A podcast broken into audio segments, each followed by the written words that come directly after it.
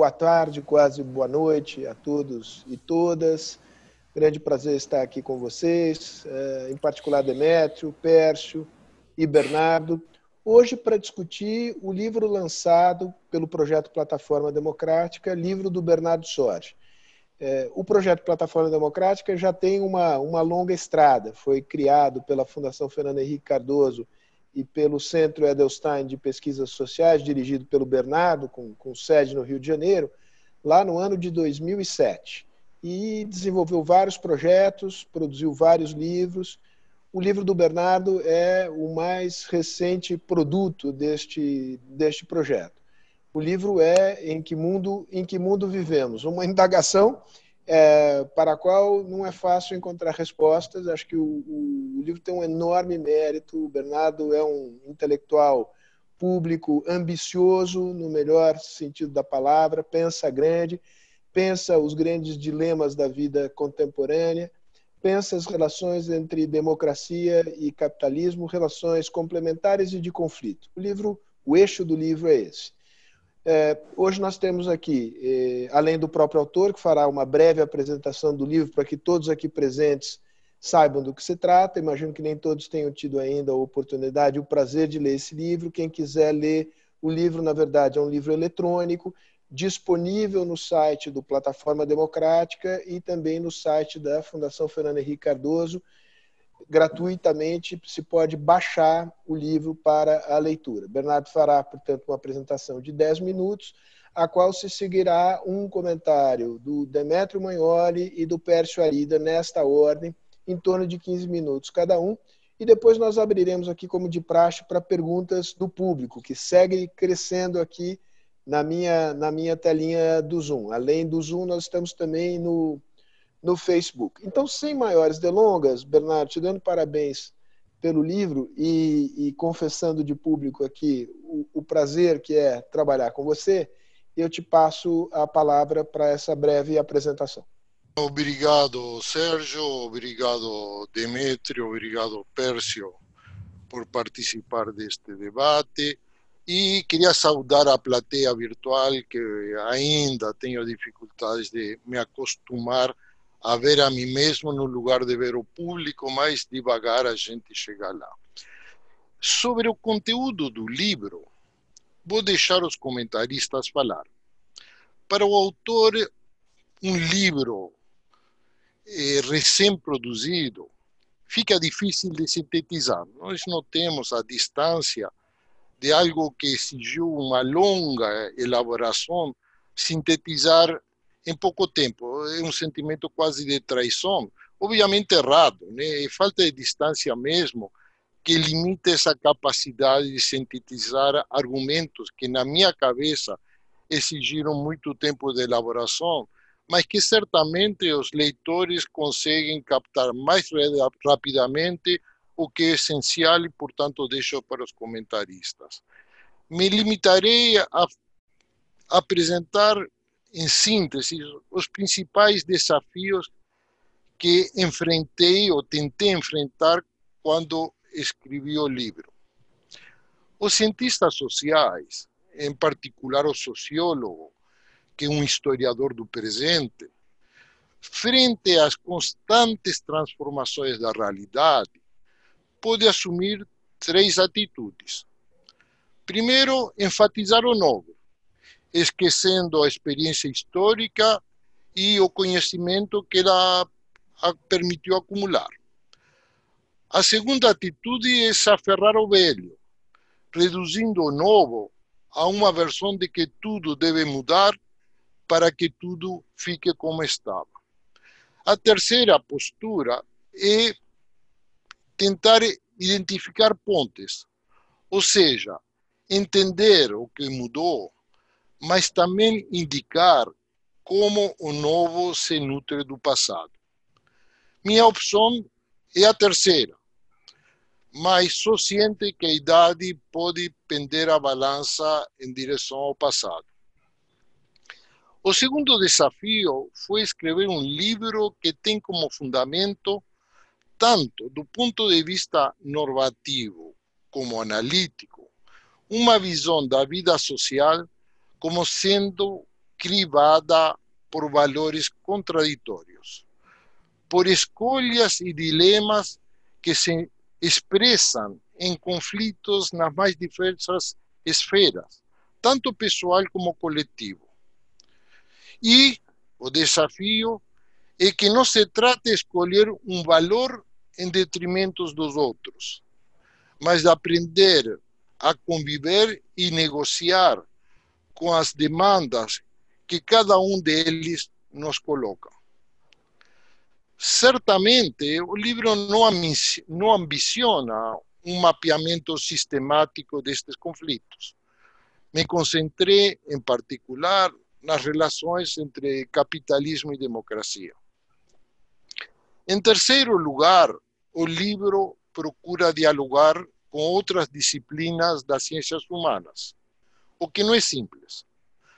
A interdisciplinariedade, no sentido forte, só é possível num grau alto de abstração, que se dá no campo da filosofia social. E a filosofia social é uma reflexão predisciplinar, mais do que multidisciplinar. Ela não substitui o saber das disciplinas. Acontece que as disciplinas, economia, sociologia, psicologia, direito, antropologia, ciência política, comunicação, estão enraizadas tanto em tradições diferentes de pensamento, como refletem a forma em que se organizam as sociedades modernas, isto é, em subsistemas relativamente autônomos. Como indico no livro, entendo que as fronteiras entre os subsistemas sociais na atualidade estão implodindo, o que prejudica e até certo ponto inviabiliza os campos especializados do saber. Até o surgimento de novos paradigmas, algo que ainda não aconteceu, o que nos é dado é promover o diálogo entre as disciplinas, deixando de lado uma certa arrogância que as caracterizam e que muitas vezes esconde insegurança ou interesses corporativos. Finalmente, quero dizer que o livro foi publicado sob o sentimento da urgência, dado pelo contexto político brasileiro. Embora não tenha mais idade para preocupações de como engordar meu currículo, me apressei a lançar o livro, que poderia ter sido melhor elaborado e revisto, pois considero urgente contribuir ao debate sobre o futuro da democracia. Futuro que está em xeque tanto pelos perigos colocados pelo atual governo, como pelas transformações sociais que vão da automação e tecnologias de vigilância e invasão de nossa privacidade até mudanças climáticas e transformações na ordem geopolítica global. Se temos que lamentar o prejuízo imediato que o atual governo está nos impingindo, seja no plano das instituições políticas, na projeção internacional do Brasil, na cultura e convivência lúdica e plural que nos caracterizava. O maior prejuízo, possivelmente, é que perdemos tempo com fake news de, no lugar de nos preocupar em debater os grandes desafios que deve enfrentar o Brasil. Espero que o livro contribua para avançar a reflexão coletiva, que tem como fundamento o pluralismo e o confronto de ideias entre todas as tendências de pensamento, que apesar de suas diferenças, valorizam a democracia. Vou ficando por aqui e passo a ouvir os comentários. Muito bem. Demetrio, Demetrio e Pércio, eu não os apresentei porque vocês dispensam ah, apresentações e, e, toda apresentação ficaria aquém da riqueza e da extensão da trajetória de vocês. Demetrio, agora que eu já fiz um tremendo elogio a você, a bola Nossa, é... Generosidade ímpar, ímpar. É, suas palavras valem para o Pércio, não para mim, mas eu aceito ficar sem a apresentação. Valem para ambos, valem para ambos, valem para ambos. Bom, é, eu gostei imensamente de, de, de, ler o livro do, do Bernardo nos últimos dias. É, e digo isso com toda sinceridade. Não é porque o Bernardo é meu amigo que eu disse, digo isso. Todo mundo sabe que eu tenho o defeito da sinceridade completa é, quando falo e quando escrevo. É, e eu gostei imensamente de ler o livro, em primeiro lugar pelo tema. O, o, livro não é, eu não diria que é sobre exatamente as relações entre democracia e capitalismo, como o Bernardo disse, eu diria que é sobre a tensão entre democracia e capitalismo e as implicações políticas dessa tensão entre democracia e capitalismo. Eu gostei imensamente porque, é, em geral, os livros de, de acadêmicos eles eh, tendem a se situar num de dois polos, ou eh, se situam no polo da complexidade ou se situam no polo da clareza, e geralmente um polo acaba excluindo o outro. Não é o que acontece com o livro do Bernardo. Ele consegue ser, ao mesmo tempo, extremamente claro, ou seja, ele está escrevendo para todo mundo, ele está tá, tá escrevendo para todas as pessoas é, relativamente alfabetizadas, é, qualquer pessoa é capaz de ler é, e entender o livro do Bernardo, e, ao mesmo tempo, ele não cai no simplismo, ele não abandona o rigor nas suas formulações. Não é fácil fazer isso, e eu gostei muito dessa parte. Também gostei muito do fato de que ele não escolhe entre outros dois polos, o polo da reflexão acadêmica, vamos dizer assim, entre aspas, pura de um lado, e do outro lado, o livro de intervenção política. É, o livro dele é, combina as duas coisas. É reflexão acadêmica da melhor qualidade e é um manifesto político. O livro do Bernardo é um manifesto político e ele deve ser lido também assim. Né? É, eu fiz uma série imensa de observações no livro, não vai dar tempo de tratar de todas elas. É, eu disse antes da gente começar que eu poderia falar entre 15 minutos e duas horas, ou 12 horas, é, sobre o livro, e eu só tenho 15 minutos já reduzidos né, nesse momento. Então, eu quero me concentrar em alguns pontos que eu anotei, para depois ouvir o Bernardo, ouvir o Pércio, é, quem sabe, sobre esses pontos. Um deles é, é sobre é, os liberais diante do fenômeno da direita nacionalista e autoritária no mundo de hoje. Logo no começo do livro, o Bernardo fala, citando, né, da marcha da insensatez, e diz o seguinte: escreve o seguinte o ataque à racionalidade penetra até mesmo nos setores dos quais se esperaria sua defesa, levando muitos liberais a aceitar um pacto com políticos autoritários em nome das exigências do mercado. Exigências do mercado aparece aí entre aspas. Né? A minha pergunta, e é a primeira que eu deixo aqui, é: será que essa, vamos pôr entre aspas, traição dos liberais exige mesmo uma marcha da insensatez? Será que é preciso uma marcha da insensatez para que os liberais se curvem uh, à direita reacionária, nacionalista e, e, ao autoritarismo? Porque quando a gente olha para a história uh, do pensamento liberal, uh, a gente vai ver que tem liberais e liberais. Né? Um, dos ícones eh, do liberalismo na segunda metade do século XX, Milton Friedman, eh, se tornou um conselheiro, eh, ele e seus alunos se tornaram conselheiros voluntários da ditadura de Pinochet no Chile. E, mais ou menos ao mesmo tempo que fazia isso, e também um pouco depois, ao longo de quatro visitas à China, é, Milton Friedman se tornou um conselheiro do regime totalitário chinês no momento da sua abertura econômica. Né? É, há um motivo, pelo menos na minha opinião, há, um motivo doutrinário que talvez explique essa traição dos liberais. há entre uma certa vertente do pensamento liberal a ideia de que a liberdade surge no domínio da economia e depois se alastraria inevitavelmente para o domínio da política.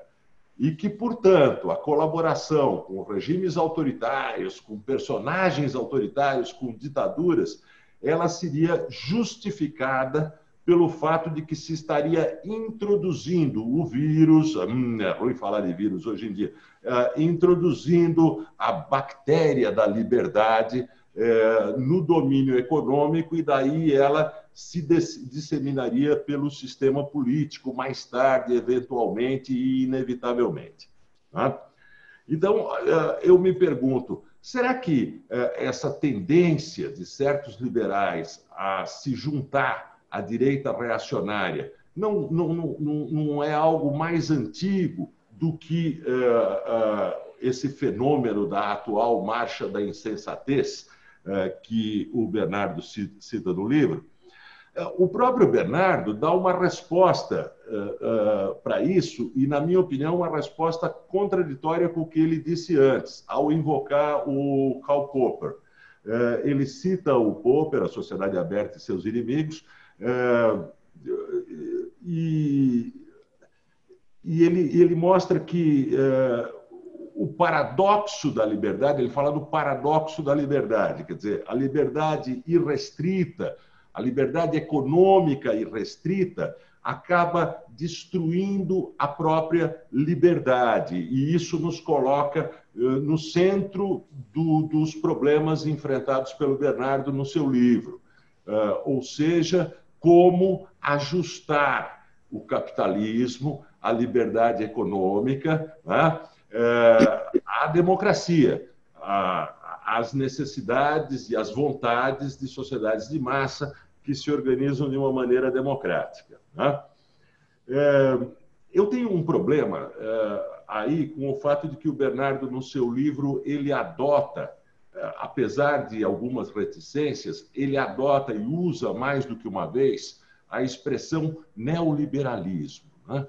É, eu tenho para mim que a, que a, expressão neoliberalismo é, é, é, de uma grosseria conceitual e teórica completa, que ela jamais foi definida é, de uma maneira apropriada é, e que ela opera muito mais como um, um, um chavão de ataque político é, da esquerda estatista a, a, todas as políticas que não se adaptam é, às doutrinas da esquerda estatista, da ideia de que é, o capitalismo de Estado é que funciona direito. Eu nunca uso a expressão neoliberalismo quando eu me refiro a, a, aos liberais que não que, que, que, acham que a liberdade econômica irrestrita é o caminho eu falo de ultraliberais, né? Eu procuro evitar neoliberalismo. É um, é um detalhe, mas eu queria ouvir o Bernardo sobre isso. Né? É, o Bernardo escreve o seguinte: o próprio sistema empresarial demanda regulamentação. O capitalismo, mais ainda o capitalismo democrático, para funcionar, exige uma expansão permanente das atividades do Estado. E ele continua: o liberalismo econômico, que acredita na autossuficiência do mercado para organizar as relações de produção e de distribuição, é uma miragem, um modelo intelectual que pouco tem a ver com as exigências do funcionamento das sociedades capitalistas. Meu apoio completo uh, a, a, a, essas frases, porque uh, elas nos colocam no centro uh, do problema no centro do problema, do problema político, de um problema político atual que é crucial, que é justamente compatibilizar a economia de mercado, não o capitalismo de Estado, a economia de mercado com a regulamentação estatal é, exigida pela democracia. Né? E aí eu volto aos liberais. Né? É, nos Estados Unidos, os liberais que se juntaram a Donald Trump eh, justificam essa sua adesão, que é a adesão a um nacionalista, a um nacionalista protecionista, né? a, a, a, tudo que supostamente o pensamento liberal abomina, a ideia de guerra comercial, a ideia de tarifas, né? a ideia de fechar eh, o país numa eh, redoma de proteções, eh, eles justificam a sua adesão a Trump pela desregulamentação. Esse é o ponto crucial da justificativa dos liberais trumpianos. Ele está derrubando regulamentações. E eu acho que a, a leitura do livro do Bernardo revela como isso é uma, uma utopia regressiva, uma distopia do ponto de vista da democracia. Né? Depois, o, o, o Bernardo diz, e aí eu discordo de, de, num aspecto histórico, ele diz o seguinte: o fim do comunismo limitou a disposição das classes dominantes de realizar concessões aos trabalhadores pelo temor que fossem atraídos por um outro ideal de sociedade, que apesar de suas enormes limitações, não deixava de exercer um papel no imaginário de amplos setores da população. Essa é uma ideia antiga, é, a ideia de que é, o, sistema é, do chamado socialismo real, é, instalado na União Soviética e nos seus países satélites, acabou tendo um efeito positivo é, do ponto de vista das políticas de redistribuição de renda, de criação é, de, é, de um estado de bem-estar social, de serviços públicos no Ocidente. É, essa é uma explicação antiga e é uma explicação que, no fundo, dá uma excelente justificativa histórica para o, chamado socialismo real. Ele teria sido uma forma de domesticar o, o, o capitalismo. Né? Eu conheço duas grandes justificativas para o socialismo real para o stalinismo. Essa justificativa e a justificativa de que foi a União Soviética de Stalin que livrou o mundo ocidental do espectro do nazismo. Né? Stalin, então, domesticou o capitalismo e livrou o mundo do nazismo. Não é, é um cara legal. Né? eu, eu tendo a, a discordar frontalmente disso porque as, o, o, que domesticou o capitalismo, especialmente no pós-guerra, eh, no Ocidente, não foi a existência do espectro do socialismo real, mas as lutas sociais nos países ocidentais. Foi justamente aquilo que não existia eh, eh, no bloco soviético liberdade partidária, liberdade dos sindicatos, liberdade de imprensa, liberdade de manifestação, liberdade de ir para a rua exigir direitos. Foram essas liberdades das democracias ocidentais que uh, propiciaram uh, lutas sociais que domesticaram e que reformaram uh, o capitalismo no Ocidente. Não a existência de um regime que não atraía tanto assim. Se se observar a Europa Ocidental, que certamente nessa discussão é a referência do Bernardo Sorge, eh, nós vamos ver que o eleitorado, na imensa maioria dos países, se dirigiu para os partidos social-democratas, não para os partidos comunistas. Partidos social-democratas esses que estavam eh, em ruptura clara e aberta com a União Soviética e o seu bloco. Eh, como eu estou terminando o meu tempo,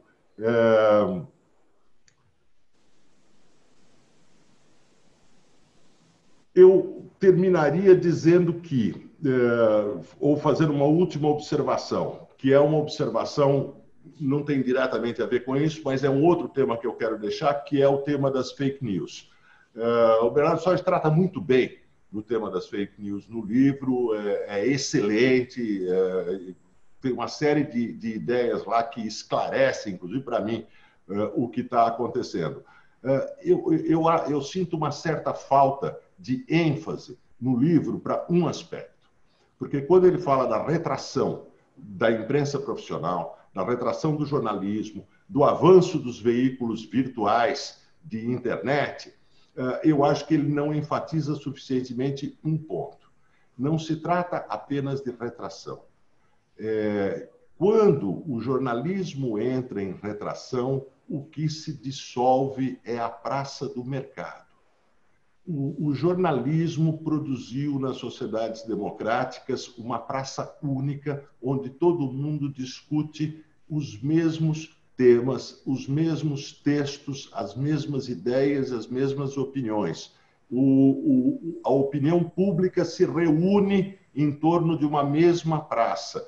O grande fenômeno das redes sociais é o fato de que a praça foi implodida e no lugar dela apareceram centenas, milhares de palanques isolados que funcionam como bolhas para parcelas da opinião que estão isoladas umas das outras uh, e que não ouvem mais o que se fala nos outros palanques. Uh, ou seja, a Praça do Mercado foi dissolvida. Eu acho que falta uma ênfase nesse aspecto, que me parece um aspecto crucial para se entender a eficácia das fake news, que não são um assunto atual. Fake news sempre existiu, mas elas tinham que conviver com a praça do mercado e, portanto, eram mais, mais facilmente desmascaradas. Hoje, elas têm que conviver cada vez menos, porque as pessoas estão indo embora uh, da praça do mercado.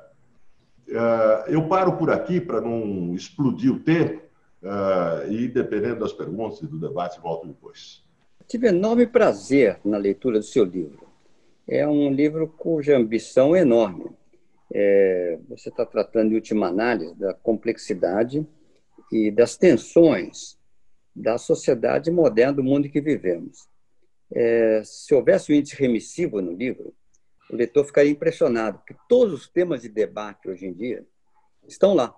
Se colocar é, neoliberalismo, a propósito, concordo 100% com a observação de Demetra, um termo mal definido e usado caricaturalmente pela esquerda, mas neoliberalismo, ah, tensões religiosas, fake news, ameaças à democracia, governos autoritários, as tensões da democracia e, e, e, e economia, é, meio ambiente, secularização, todos os temas que são temas que hoje que o leitor que se interessar no mundo se defronta estão tratados no livro.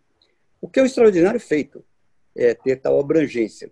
Outro aspecto também é a forma que você escolheu. Você, corretamente, você diz, olha, não tem chave de entendimento de todos os fenômenos, uma chave única de entendimento. Então, ao invés do livro discursivo, do começo ao fim, do livro que segue o modelo de um tratado, você claramente teve a preferência, corretamente, pelos ensaios, o que é uma forma que permite, com mais clareza, abordar temas diferentes sem, sem, sem, sem ter necessidade de uma chave única de entendimento.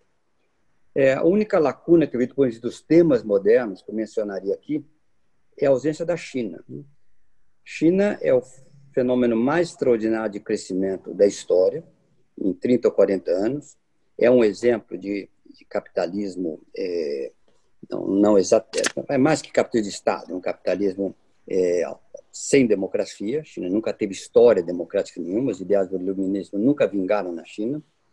É, é a segunda potência do mundo e, em trajetória, ainda num, um, num, momento crescente da sua influência sobre o mundo. Você talvez, é, numa segunda edição, para refletir o mundo que vivemos, valesse se perguntar é, que lições isso traz, esses desafios traz para a democracia ocidental. Eu acho que no livro tem basicamente dois temas, vou, eu vou me limitar a um deles aqui. Tem um tema que é quais os desafios que o iluminismo enfrenta hoje, os ideais iluministas, os ideais é, de uma sociedade guiada pela razão, plural, é, com respeito a minorias, é, com debate público, é, livre, esses ideais hoje, evidentemente, se tornam uma, em xeque pelo surgimento de uma direita autoritária. Esse é um conjunto de temas que tem no teu livro, talvez tratados da, do capítulo 4, 5 em diante.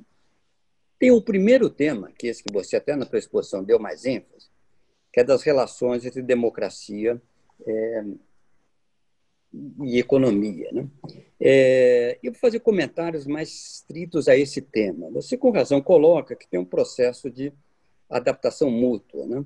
É, que talvez seja uma boa fórmula para entender do que se trata.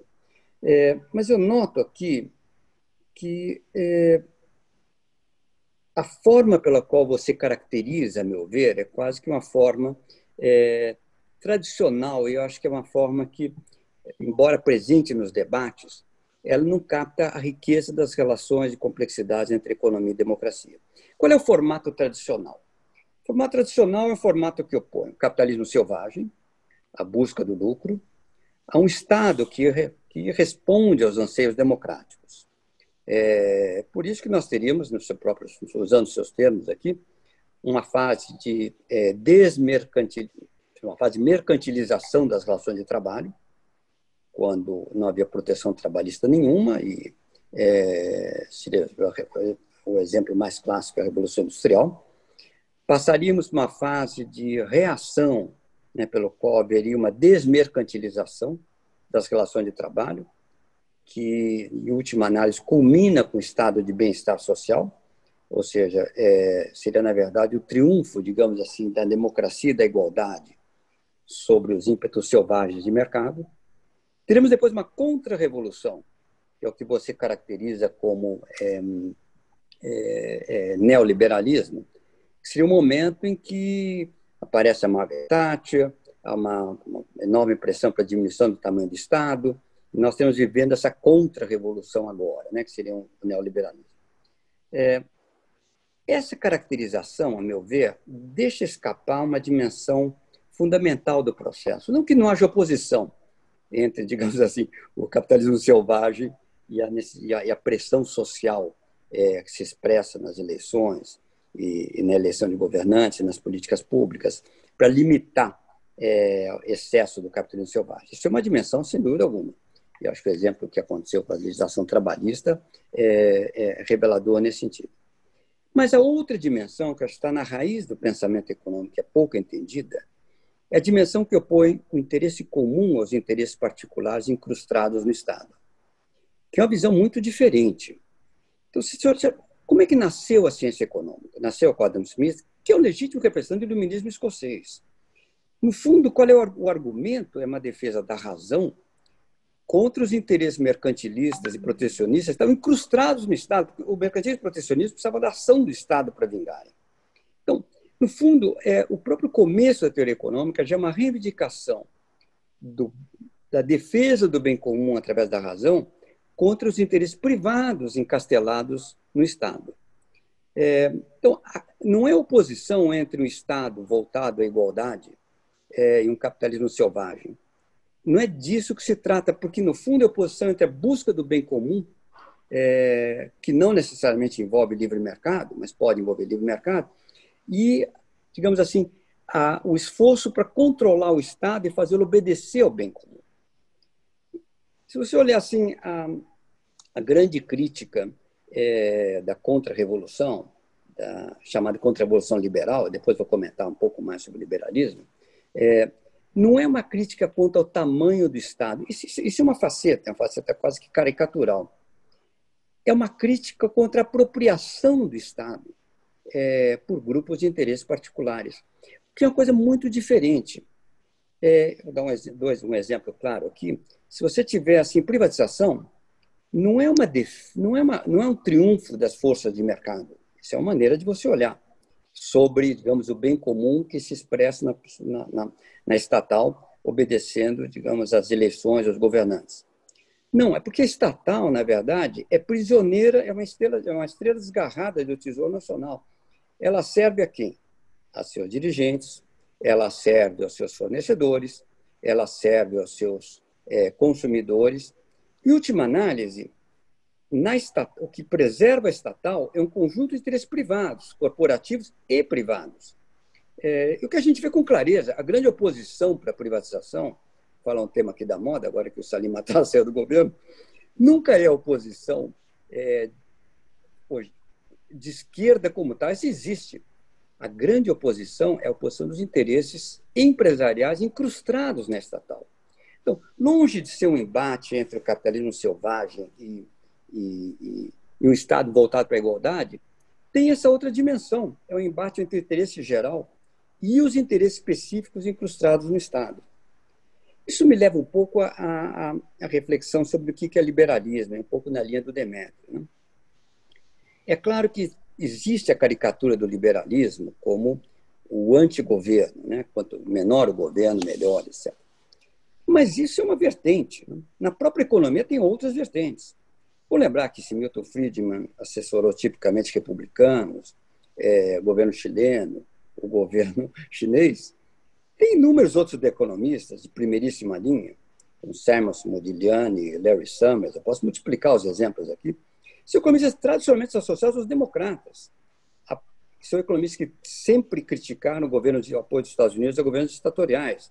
São economistas que sempre se perguntaram qual é a regulação eficiente do mercado, que preenche as externalidades, mas não deixa o Estado ser prisioneiro de interesses específicos.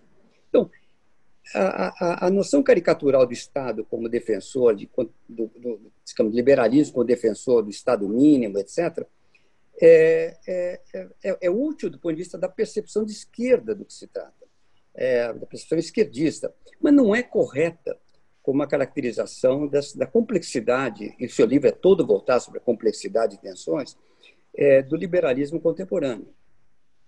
É, eu, eu, comentaria aqui um, um, um aspecto também, longe de mim defender a postura de Milton Friedman, mas a ciência econômica foi construída a partir da noção de que o objetivo dela é, é levar a sociedade ao máximo de, a produzir o máximo possível com o mesmo esforço. Né? É, em que direção a sociedade vai? Isso seria determinado pela política. Tem um texto famoso do Friedman, 56, que é a diferença entre economia positiva e normativa. Né? Economia normativa é o que os políticos decidem, o Congresso decide. E, na verdade, o economista não tem nada a dizer, eu não teria nada a dizer se o sistema é democrático, ou se o sistema é autoritário, se pratica violações de direitos humanos ou não. O problema dele é o seguinte: é, a economia e o Estado como regulador estão funcionando da melhor maneira possível ou não? Essa visão que, bem, separação entre economia positiva e normativa, essa visão desde David Hume, está é, tá, tá em Friedman, e até hoje, de certa forma, está na teoria econômica, uma certa clivagem. Né? Uma coisa que eu gostei muito do seu texto, bem ressaltado pelo Demeter, e eu acho que textos de bons economistas também têm essa preocupação, é a preocupação analítica engajada. Né? A noção de que você pode ter uma postura analítica desengajada é, é uma noção equivocada. Quando o economista vai para o governo e trabalha para um governo autoritário, ele pode até achar que está trabalhando para aumentar o bem-estar da sociedade é, materialmente falando. É, mas ele está contribuindo e dando legitimidade a um projeto totalitário. Então, no fundo, a postura engajada é a postura correta sempre. No seu caso, a postura engajada em defesa do iluminismo e dos ideais da democracia, que são os meus também, e é uma postura que eu aplaudo. Mas é, imaginar que, apesar dessa, digamos, essa separação entre economia positiva e normativa, que muitas vezes vem da profissão, Imaginar que todo liberalismo é antimercado, eu acho isso uma má caracterização é, do liberalismo e das relações entre democracia é, e capitalismo hoje em dia.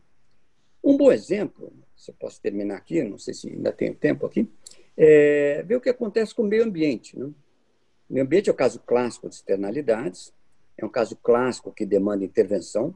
É, todos os bons economistas sempre argumentaram em favor da intervenção para controlar o meio ambiente.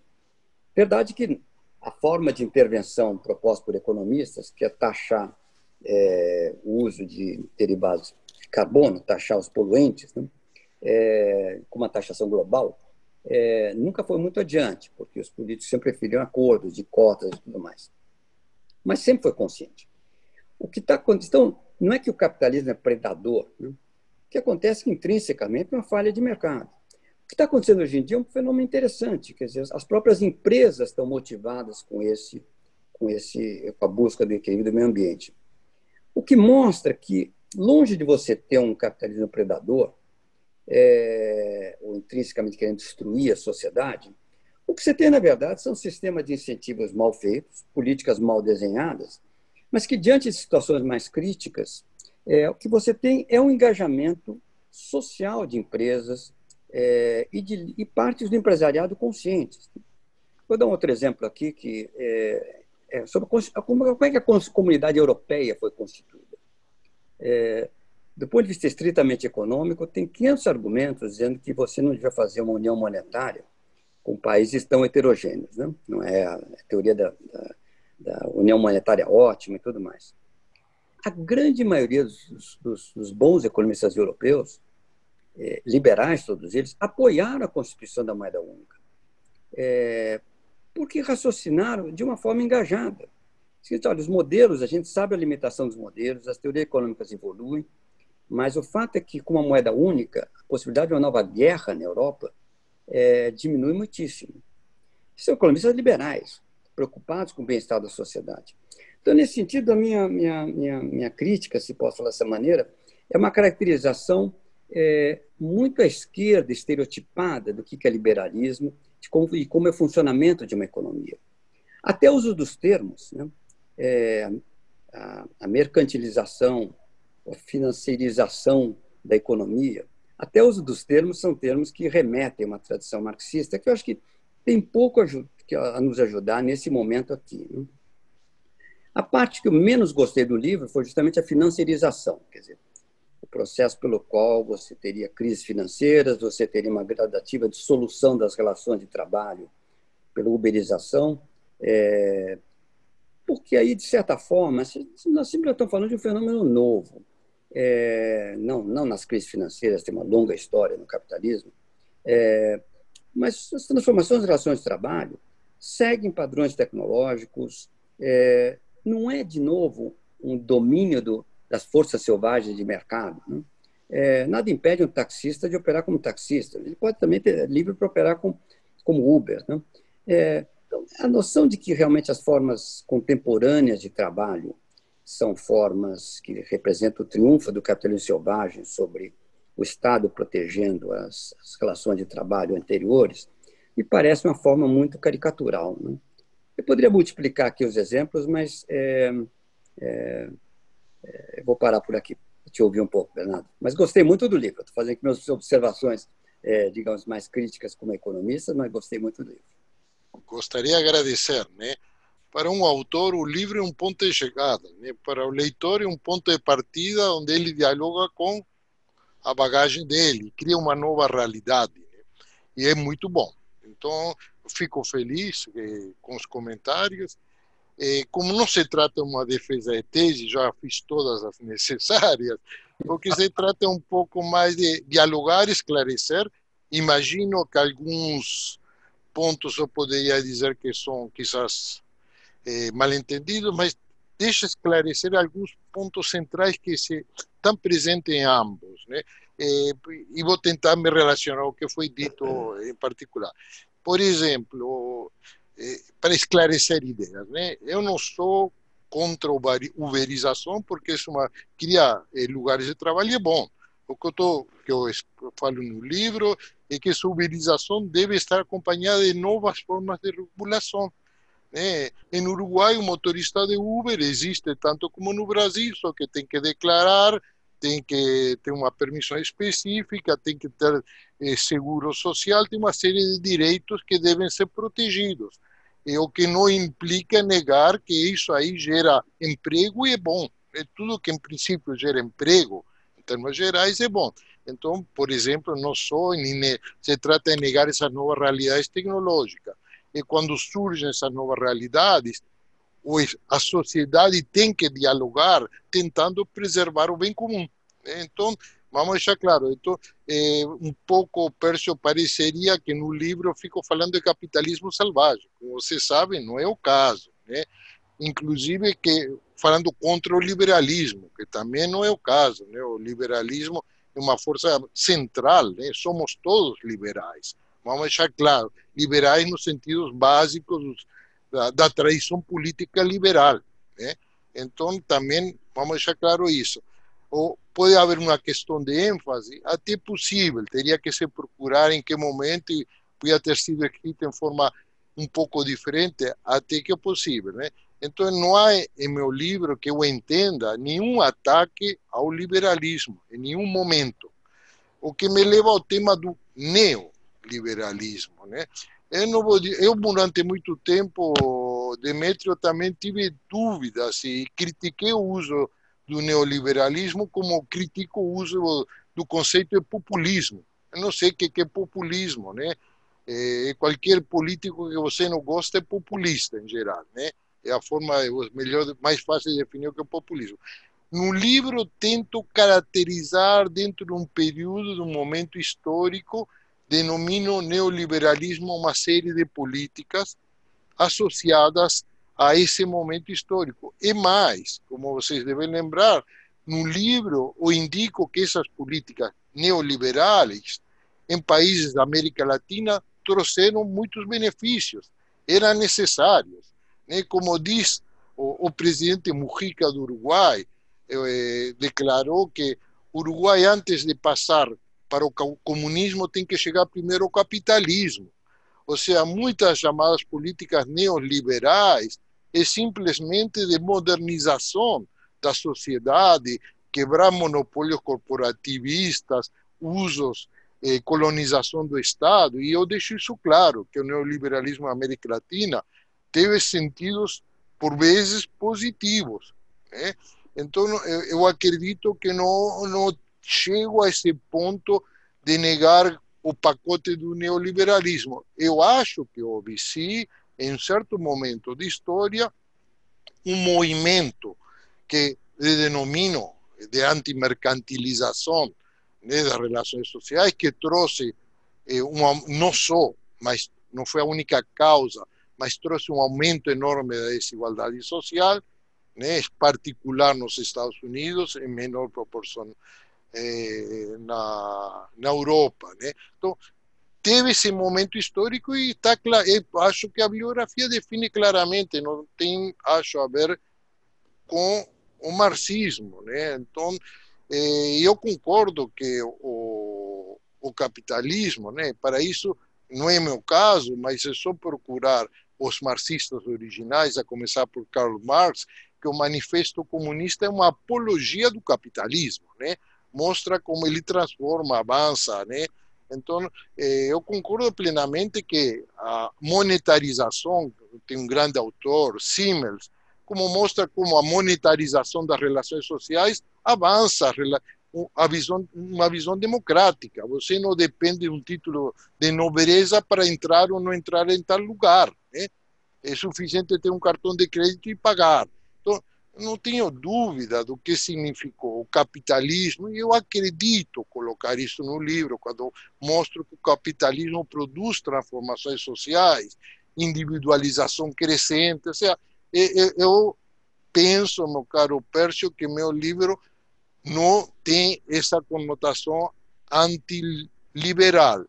Né? O uso do conceito neoliberal é mais uma forma de chamar esse fenômeno histórico da forma que é chamado em boa parte da bibliografia, ainda que né, eu fico enfatizando que tratar, falar de neoliberalismo em geral é, pere, é preguiça intelectual, ou simplesmente uma forma de xingar alguém.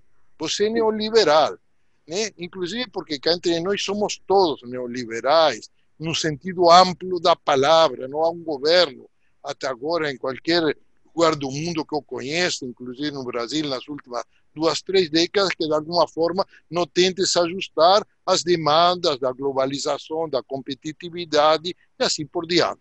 Né? Então, eu acredito que, nesse sentido, não é mais uma leitura que você fez e possivelmente com outros fantasmas eh, que são certos e justos, o que me leva, inclusive, ao início da pergunta do, do sobre a China, meu caro Pércio, eu concordo plenamente. Só que, como você disse, eu trato muitos temas no livro. Eu até menciono, você deve lembrar, menciono o desafio da China, mas não dava para me estender né, de foco.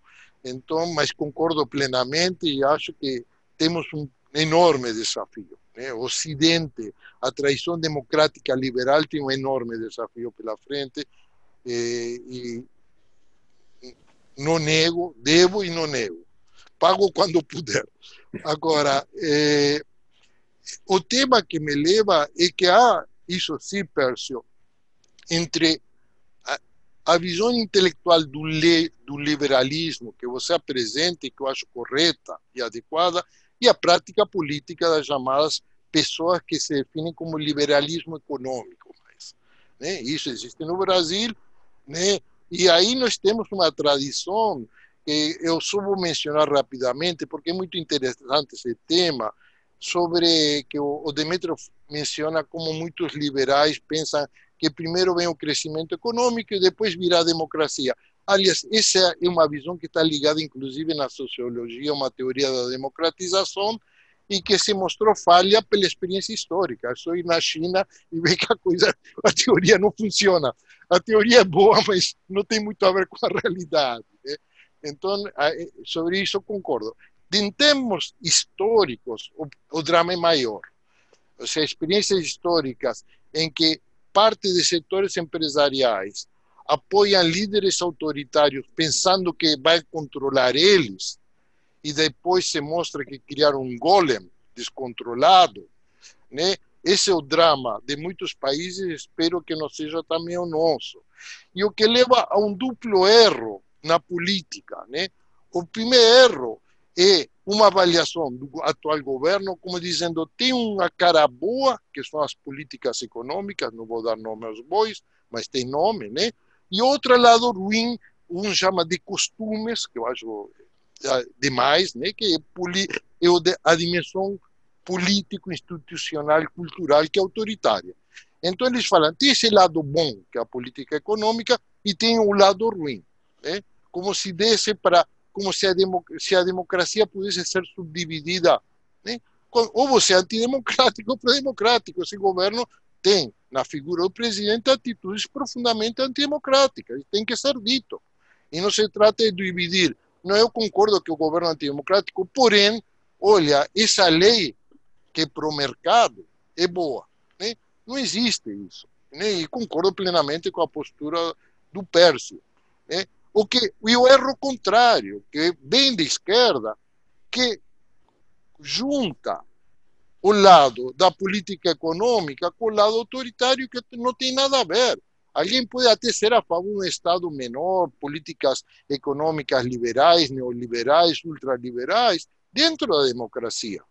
Isso não faz que um governo democrático seja mais liberal, seja mais socializante, seja mais ou menos democrático.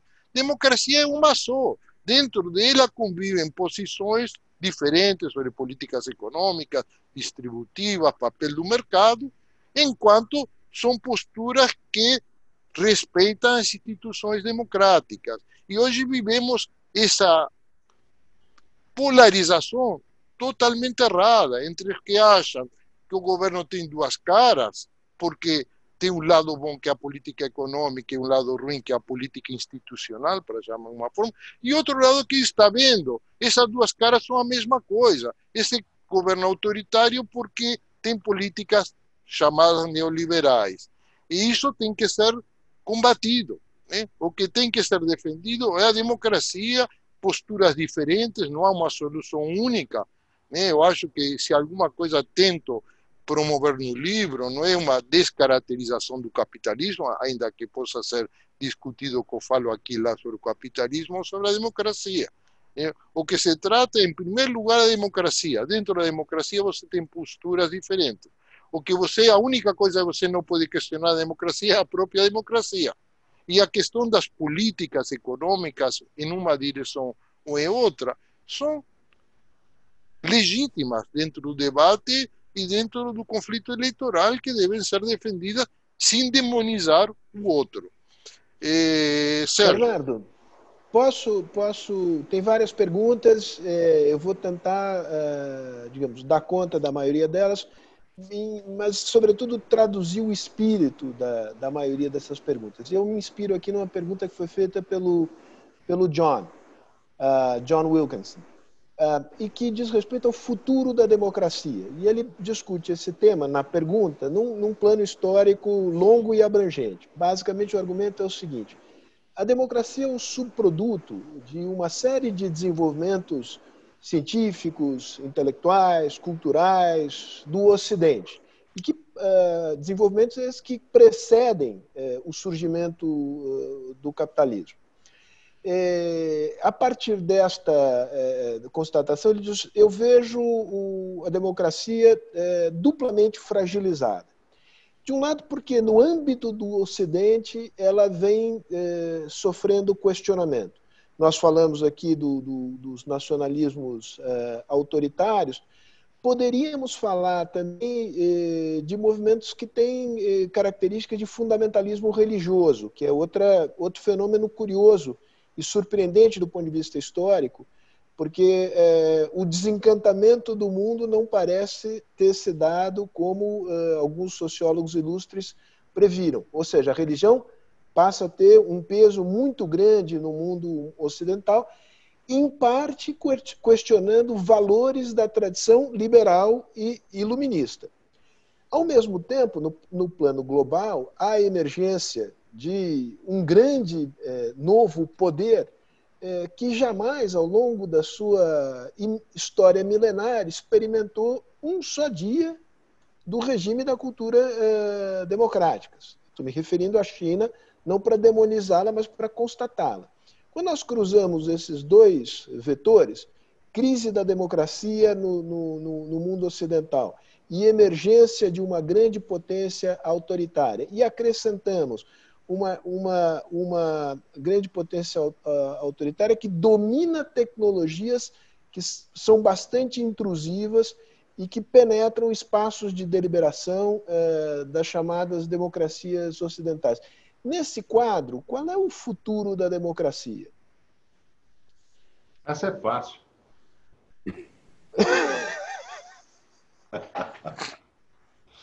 é, Em, em duas palavras, Bernardo. Em duas palavras. É, é, existem perguntas que, que são injustas. É, em síntese, eu acredito que a democracia que nós conhecemos, né, é, ela não tem futuro, essa democracia. Né? Eu acho que qualquer governo do futuro vai passar, de alguma forma, estou simplificando muito, exigiria um tempo que nós. Vai passar pelos computadores. Né? É, tem um amigo sociólogo que eu gosto muito, né, que é, Danilo Martuccelli, que ele diz que nós estamos transferindo cada vez mais as, as atividades de coordenação social aos algoritmos. Ou seja, no futuro, a coordenação social cada vez mais, né? Hoje, para encontrar alguém, você põe suas características, você procura um companheiro, uma companheira, você põe, entra no computador, coloca o perfil, outro perfil, e ele te manda as diferentes possibilidades de, que oferece o mercado, né, de acordo com ele. Né?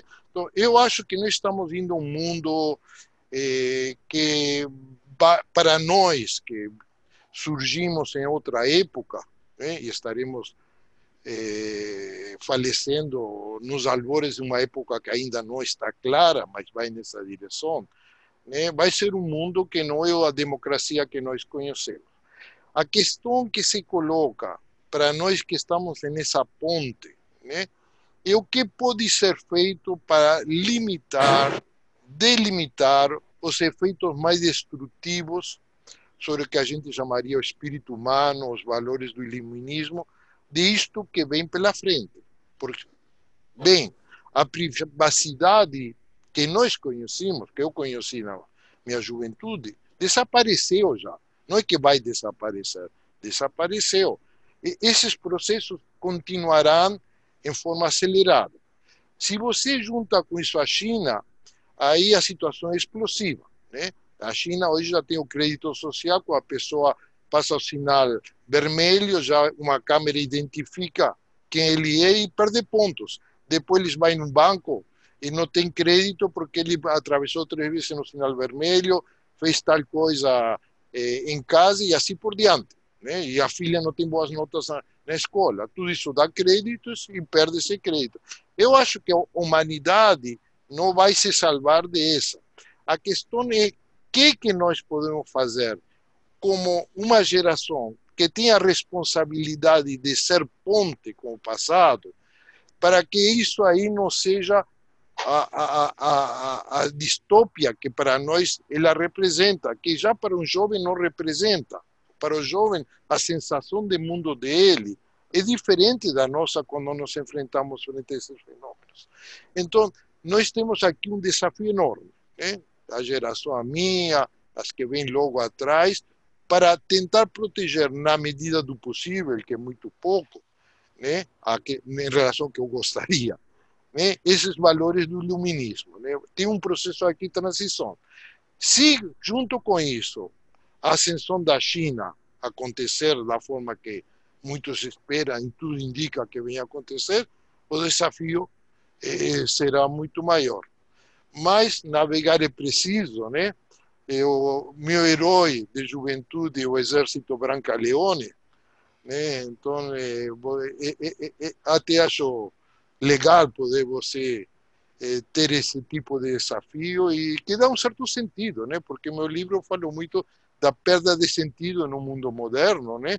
Bom, nós podemos encontrar um sentido que é procurar fazer essas pontes com o passado e enfrentar o futuro que chegou aí. Uh, eu tenho mais perguntas, eh, mas não queria inibir Pércio e, e Demétrio de intervirem na conversa.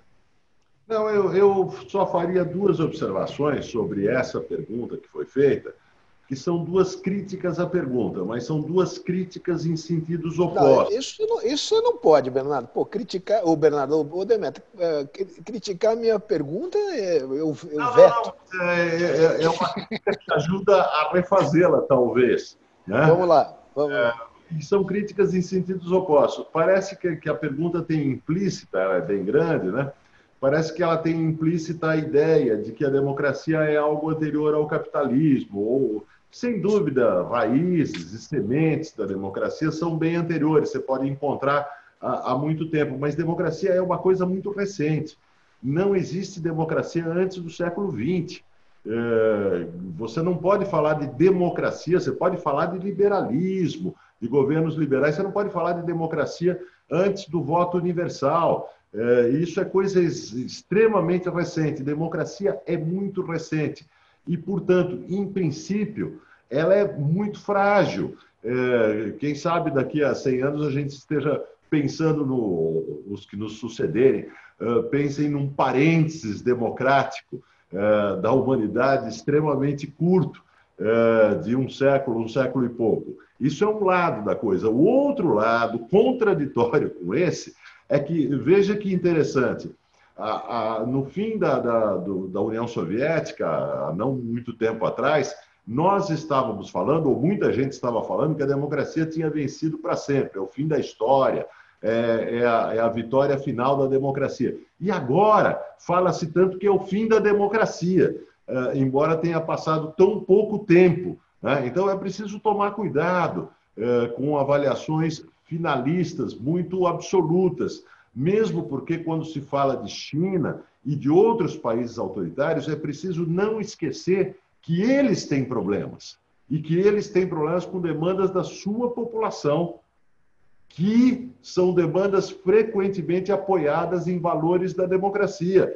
Não é que a China é um monstro totalitário é, é, que tenha pés é, indestrutíveis. Ela tem, ela enfrenta desafios históricos prementes, muito sérios, em grande parte porque ela existe no mundo de valores criados pelo Ocidente eh, nos últimos 100 anos.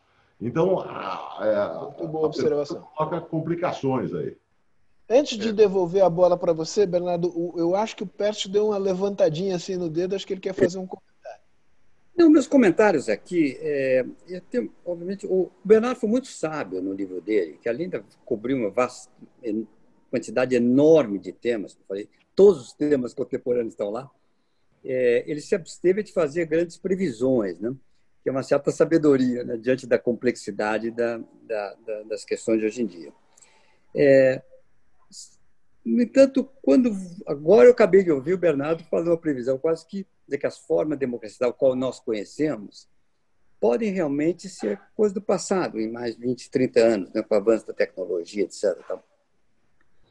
Eu tenho uma visão assim, só para dar título especulativo aqui, é um pouco mais otimista. Eu acho que sim, é, os valores do iluminismo vão persistir. É, de certa forma, a tecnologia moderna, ao dar um grau de autonomia individual muito grande, é, autonomia de escolha, é, ela reforça esses valores iluministas. As questões de legitimidade política é, estarão presentes sempre. O Demet tem toda a razão. O governo chinês só, na verdade, é autoritário, mas precisa de legitimidade. Se não tiver legitimidade perante seus cidadãos, não consegue se manter. Né?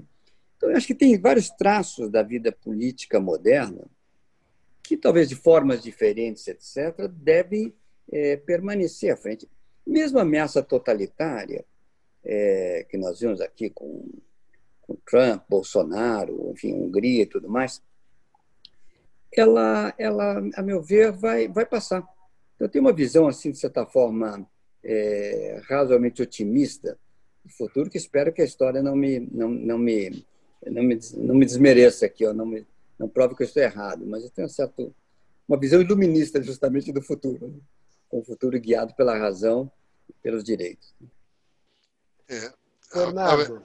Então, é, como muito bem diz o Pércio, eu em geral não consigo discutir o futuro, porque eu gosto de conferir minhas hipóteses. E se eu não vou estar lá, eu nunca vou ganhar essa aposta ou perder, né? Então fica é, é quase desonesto, né? Você falar do futuro, né? É uma forma que muita gente até ganha dinheiro fazendo isso, né? Porque todo mundo tem seguro. Mas eu realmente tomo muito cuidado, como houve a pergunta, eu, eu respondi. Eu só queria fazer dois comentários. O que falou Demetrios, eh, data venha, eh, entrar em um debate que exigiria muito tempo.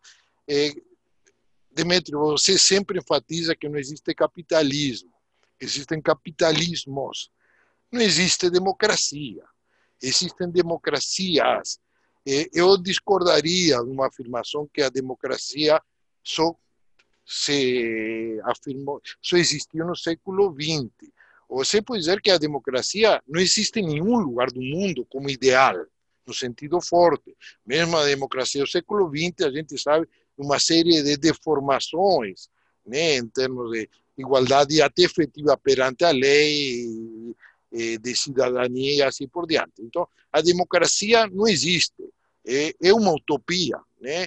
Eu gosto muito dessa definição de utopia como sendo como algo que se mexe. A gente dá um passo em diante e a utopia avança outro passo. A gente dá três passos e a utopia avança três passos.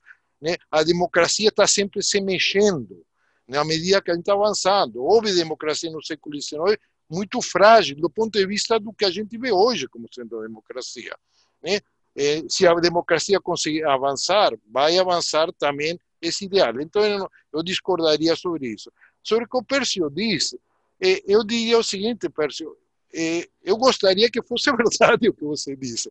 Né? O que eu, eu acho que existem muitos elementos, mas é para ser analisado com calma, que indica que essa individualização permitida pelas novas tecnologias, na verdade, não existe. Né? O que existe é uma capacidade cada vez maior dessas tecnologias de fazer perfis do indivíduo e definir quando você entra uma loja que você vai escolher, quando você vota alguém quem você vai votar, porque essa quantidade de informação está sendo controlada por núcleos de poder que utilizam para, te, para de fato te dar a ilusão de individualidade, mas quando você entra naquela loja, já diz, olha, os jeans que você gosta têm essas características e já te leva para esse lugar.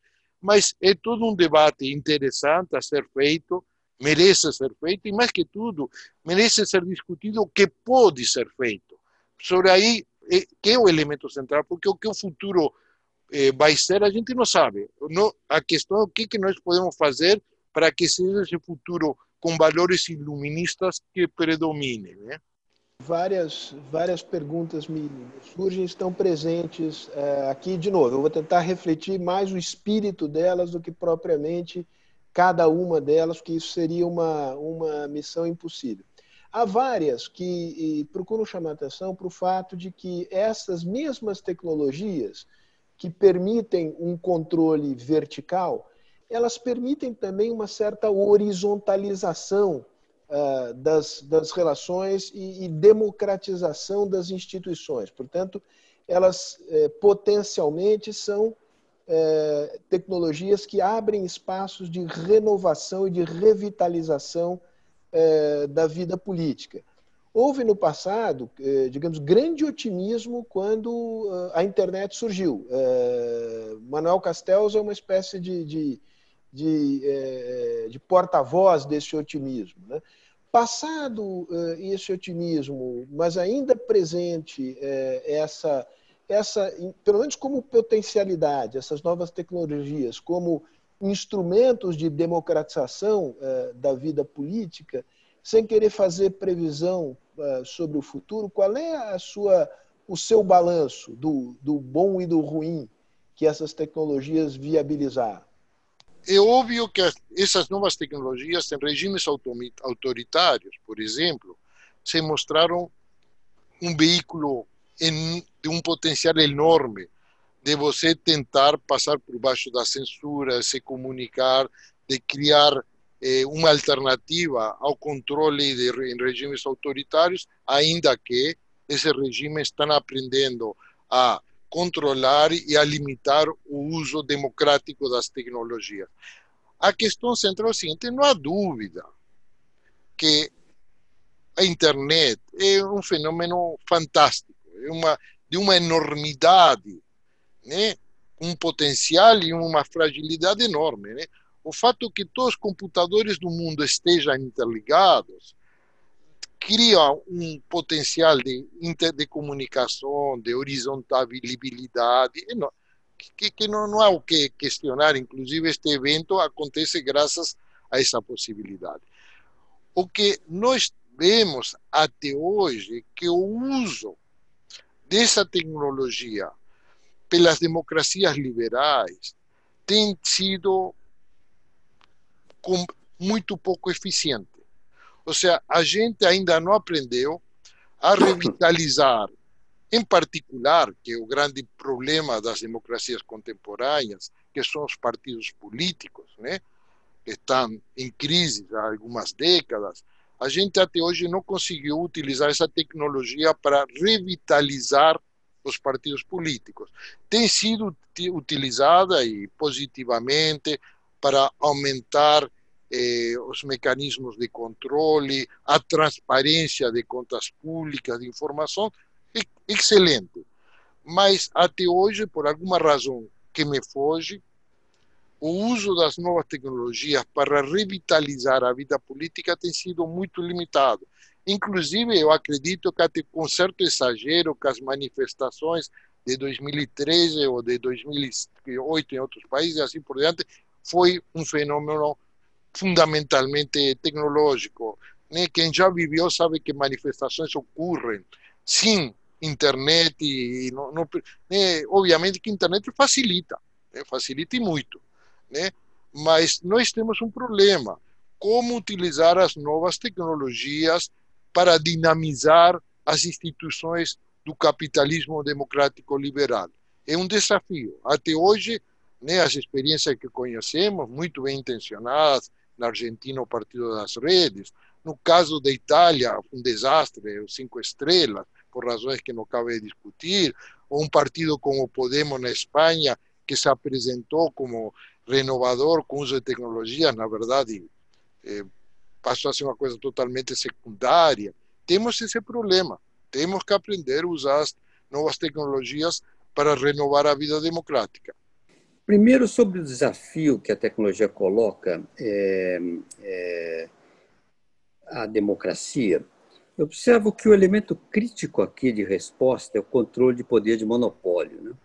É, se você tiver um único provedor de internet, um único, uma única companhia que faça o matching é, de pessoas, você está sujeito, evidentemente, ao algoritmo desta companhia. Né? Se você permite competição, é, você surge, na verdade, você permite, na verdade, expressão de outras formas. É, vamos lembrar que Imagine se a gente tivesse só hoje o Google como mecanismo. Né?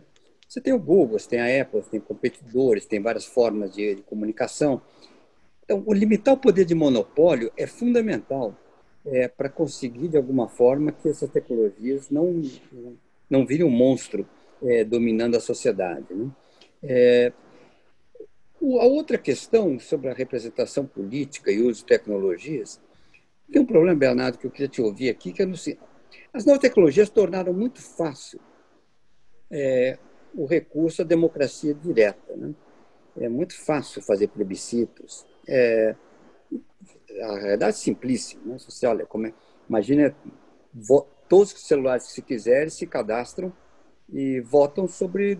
Você, você consegue fazer plebiscitos instantaneamente sobre qualquer assunto. Né? É, obviamente, todos sabemos da deficiência da democracia direta, né? é, dos perigos da democracia direta. Mas acho que tem aí um ponto interessante, que eu também não, não sei muito o que pensar, você deve ter pensado mais sobre isso, que é o fato que a tecnologia nos possibilita hoje formas de democracia direta inimagináveis no passado. Esse é o perigo. Que acontece é que o sistema político, na verdade, de representação, ignora esse fato. Né? Pode, podemos pensar ele sendo mal usado, mas pode ser bem usado também. Acho que aí tem um desafio para pensar formas de representação política. Eu acho fascinante. Você é mais bem equipado que eu para pensar sobre o assunto. Bernardo, posso dar um pitaco aqui e depois, é, evidentemente que a palavra é sua mas é, sobre a questão de, digamos, de individualização e, e, avanço democrático. Eu acho que, digamos, as democracias liberais é, criaram um ambiente muito propício à individualização e, portanto, à maior autonomia é, das pessoas, sobretudo porque reforçaram as chamadas liberdades negativas, né? Não uma esfera de privacidade eh, do indivíduo, da sua expressão, da sua criação, em que o Estado não tem eh, o direito de intervir. Agora, do ponto de vista do, do, dos avanços civilizatórios, de, eh, digamos, de domesticação do, do capitalismo, lembrando o que disse o Demetrio ao início, isso é produto de lutas sociais conduzidas por sujeitos coletivos, não por indivíduos. É, e, e um, um, período do chamado capitalismo fordista, as tecnologias que é, foram as forças motrizes deste período, elas facilitavam a criação e a estabilização de grandes sujeitos coletivos, o operariado fabril, uma certa classe média depois de serviços. Ora, o padrão tecnológico hoje, na verdade, ele fragmenta brutalmente é, a sociedade. Então, me parece que um, um, há uma encrenca sociológica do ponto de vista da representação política. Muito se discute o problema da representação política de uma ótica estritamente de desenho institucional, que é, é importante e é verdadeiro. Reforma do sistema eleitoral, partidos, etc. Mas nós criamos uma sociedade que tem uma enorme dificuldade de se representar coletivamente porque esses atores foram fragmentados e porque, para tomar um tema, é, é, há uma afinidade eletiva importante entre esta fragmentação dos atores e o sumiço das grandes narrativas e das grandes doutrinas. O que nós temos hoje como força organizada, tomemos o caso do Brasil, são as igrejas. São as igrejas. É, esse é o ator coletivo importante no Brasil. É, o que é surpreendente para quem, é, digamos, é, carregou a tocha do iluminismo? É, eu acho que a resposta, é, Pércio, um pouco já avançada pelo Sérgio, é que a sociedade, e aí sim uma limitação, eu diria, intelectual do liberalismo original, né, que é muito centrado no indivíduo, né, quando a vida coletiva, ou seja, a dimensão política, é comunitária, é coletiva. Né? Não tem a ideia, tem uma ciência política com forte componente liberalismo clássico, veia a política como simplesmente a arrumação de interesses individuais, né? uma certa capacidade de você integrar, somar interesses. Obviamente, a vida coletiva nunca é a soma de interesses individuais, né? é uma proposta de sociedade que vai muito além de, de questões de interesses individuais. Essas novas tecnologias fragmentando opiniões, onde cada um tem sua opinião, em nenhum momento se agrega. Né? A vida política é convivência, agregação, negociação, né? procura de criar consensos, que como você sabe, você, Perso, teve uma vida política ativa, né, é, exige uma dedicação constante, uma certa desindividualização. Ou seja, o paradoxo da vida política e do grande político, inclusive, é que ele se desindividualiza para captar um interesse comum que vai além do que ele pode, no momento, gostar ou não gostar. Eu nunca fiz política nesse sentido de vida ativa política eh, de, profissional, né? sempre fui um ser político. Mas o que me surpreende nos grandes políticos é essa capacidade de ir além de si mesmos. Eles podem gostar ou não gostar, mas eles entendem que há uma vontade coletiva nesse sentido. E formação de vontades coletivas na internet, até agora eu não vi nenhum mecanismo. Eu tenho amigos em várias ONGs querendo criar plataformas né, que tentam produzir consensos. Até hoje, eu espero que tenha sucesso no futuro. Tudo que eu tenho visto é fragmentos e que termina sempre, às vezes, escondendo que quem cria o consenso final é a pessoa que está atrás da tela, que termina juntando as diferentes opiniões e produz né, a visão última.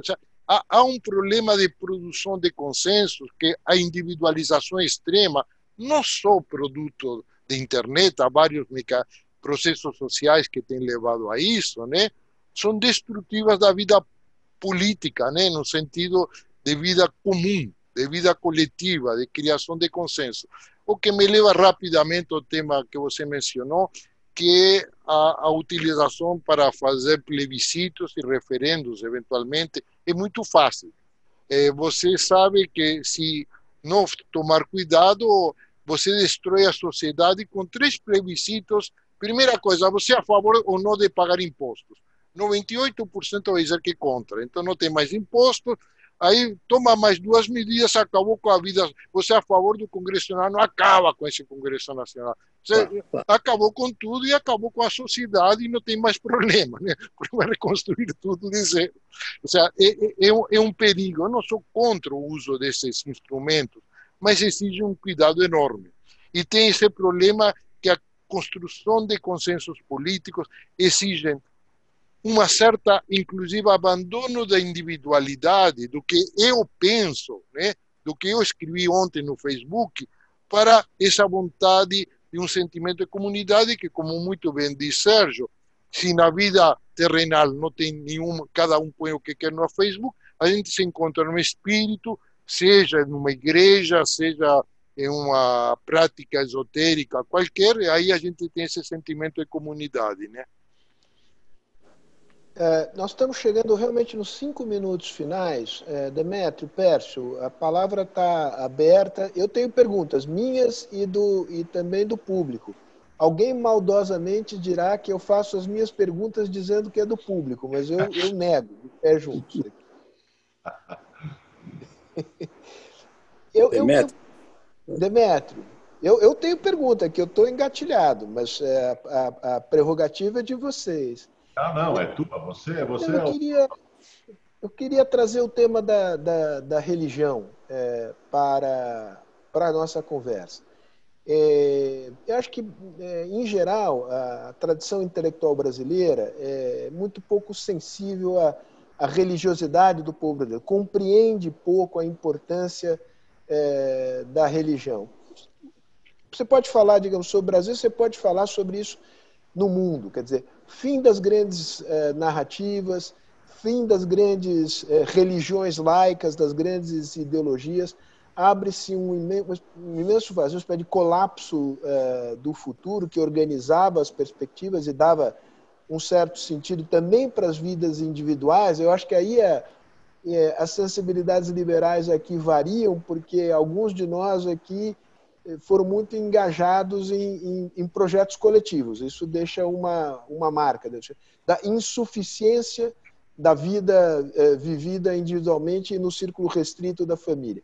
Mas, mas, o ponto é isto, quer dizer, como, como lidar, como se relacionar com, com o fenômeno de que a religião não desapareceu, ao contrário, ela é, continuou mais viva do que nunca, a despeito do que previu o, o iluminismo. E, e, quem errou, onde erramos, e como é que é possível uh, estabelecer um diálogo produtivo uh, com as religiões no mundo? Me parece que o, o, o pressuposto é, não é bem esse. Não se trata do fato de que as religiões resistiram.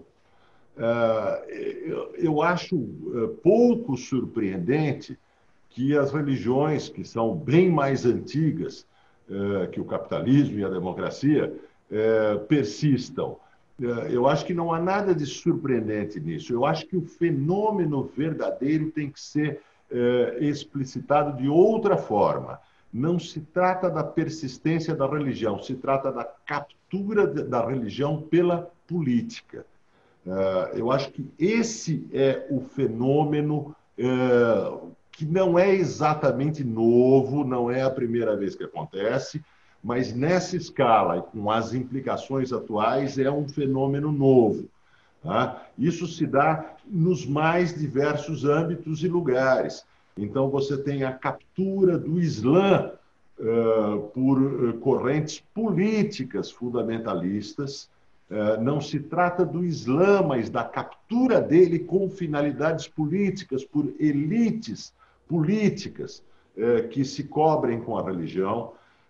isso acontece também, para falar apenas de um exemplo, na Rússia, onde Putin restabelece, veja, não é que ele estabelece, ele restabelece um antigo pacto entre o trono uh, e a Igreja Ortodoxa Russa, que era o pacto da, da, do Império Russo. Ele restabelece e recupera esse pacto com finalidades políticas, não é religião, é a política da religião. Uh, e isso acontece também com tantos partidos no Ocidente, para o Brasil entre eles, o, o, o partido, vertentes importantes do Partido Republicano uh, nos Estados Unidos, correntes políticas na Europa uh, que se apropriam do discurso da religião com finalidades políticas. Então, bom, eu teria horas e horas para falar sobre isso, não vou, porque nós estamos terminando, passar a palavra para os outros, é, mas eu acho que o tema que nós temos que discutir não é a persistência da religião, é de que forma elites políticas organizam uma agenda política que se que captura a religião e faz da religião refém dessas agendas. É, é verdade isso, Pércio? Você quer acrescentar coisas? É, Lado, eu podia comentar a história das religiões no Brasil, como foi pensado, né, a partir do sincretismo e tal, mas é, é é, é um assunto é longo. Mas eu notaria aqui, é, talvez acrescentando uma camada de complexidade a mais sobre o que o Demetrio disse, que existe sim esse fenômeno de usurpação é, do sentimento de encantamento do mundo, para ser contrário a Max Weber, pela política, sem dúvida. Mas se você olhar o caso dos evangélicos no Brasil, tem um, tem um, tem um outro impulso também, que a politização, digamos, da força religiosa é, não me parece assim o produto de resultado de forças externas à força religiosa. A força religiosa se impõe politicamente, se joga na política através de enfim, inúmeros mecanismos. Então tem há o fenômeno do, do Demétrio, sem a menor dúvida, mas me pergunto, olhando o caso brasileiro, se também não tem um movimento ao contrário, né? é, que é um pouco surpreendente, mas me parece ser o caso aqui. Eu, eu complementaria o, o Demetrio e o Pércio, eu concordo com o Demetrio que existe essa apropriação de, da religião por grupos políticos. Concordo com o Pércio que existe o fenômeno de grupos religiosos encontrando uma oportunidade na política, né? mas eu, eu ainda assim diria que as duas visões existem uma terceira camada, que é a pergunta de por que isto é possível, né? de como, por que, que não aconteceu 20 ou 30 anos atrás, né? por que acontece em certo momento, né? que aconteceu com essa sociedade que está mais predisposta, vamos dizer assim, né? a esse tipo de prédica política, a esse tipo de apropriação política. E aí eu acho que as respostas variam muito. Eu tomaria cuidado de lugar em lugar, né? Eu conheço um pouco o Islã, é, é, conheço menos Rússia, posso dizer que em muitos países o que tem a ver não é nem com política, nem com religião. É puro patriarcalismo. O que parte do fenômeno que está vendo tem que ver com uma reação realmente ao avanço das pautas feministas, avanço dos direitos das mulheres, que criou uma insegurança enorme em setores da população que usam a religião, na verdade, não estão falando de religião, estão falando de machismo. Né? As leis de Putin que permitem ao marido bater na mulher não tem como base a igreja ortodoxa, necessariamente. Né? Tem como base uma, uma reação machista que está que é um dos componentes da forma que essa apropriação religiosa se dá. Se dá em torno de algum uma série de pontos que mexem com sensibilidade, com sensibilidades, né?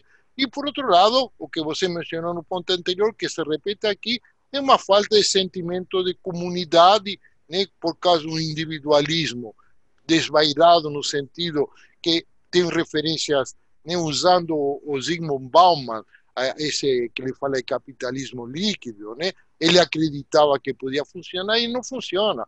O indivíduo consumidor não vai longe. Né? É só ter uma diarreia que todas as suas dúvidas eh, metafísicas retomam. Né? Ou seja, no, no, shopping center tudo bem, é bom, curte-se, né? mas não, não enfrenta a primeira, a primeira gripe, ai meu Deus, né? e doenças maiores nem se fala. Então, essa procura de sentido, de apoio, de comunidade, está presente e esses grupos políticos souberam se apropriar das transformações sociais, dessa nova eh, capitalismo líquido do qual Bauman fala. Né? Queridos, acho que chegamos ao, ao final da conversa. Eu gostei imensamente de, de conversar com vocês três. É, fiz perguntas, dei os meus palpites.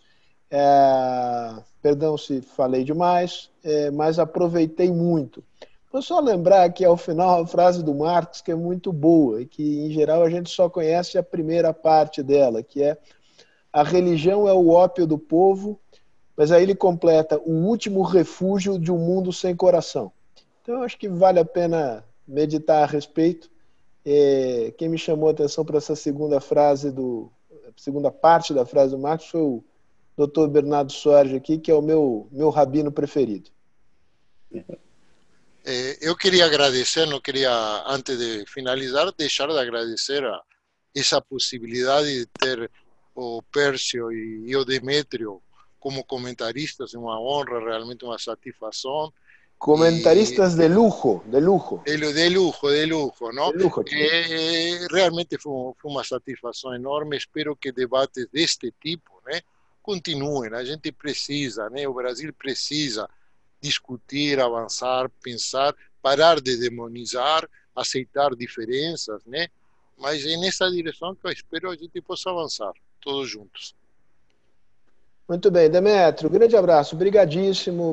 Parabéns, parabéns, Bernardo, pelo livro. Excelente livro, excelente contribuição. Espera aí que o, o, o Demetrio quer falar alguma coisa, Demetrio? Recomendando, leiam o livro do Bernardo. Ah, leiam o livro, leiam o livro. E copiem a samambaia, a samambaia do, do, do Demetrius, que já se tornou uma celebridade global. É é, ele, ele é uma celebridade na Globo News, mas a, a samambaia é, é mais conhecida até é do que.